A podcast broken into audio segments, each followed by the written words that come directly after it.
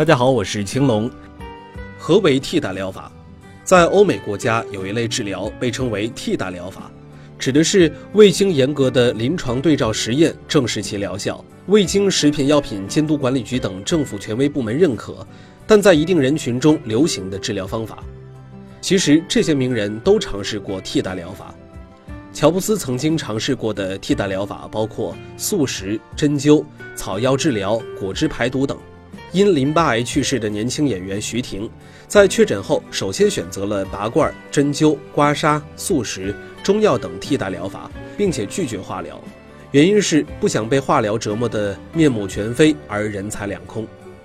林黛玉的扮演者陈晓旭、复旦大学的女博士于娟以及青年歌手姚贝娜，这些癌症患者都曾经选择了草药、饥饿等五花八门的替代疗法，其中一些还为此放弃了正规治疗。替代疗法到底疗效如何？近期，美国国家癌症研究会官方杂志 GNCI 发布了一项大型对照研究的结果。研究者从国家癌症研究数据库中找到了二百八十份单纯接受替代疗法治疗的早期和局部晚期癌症患者详细的病例资料，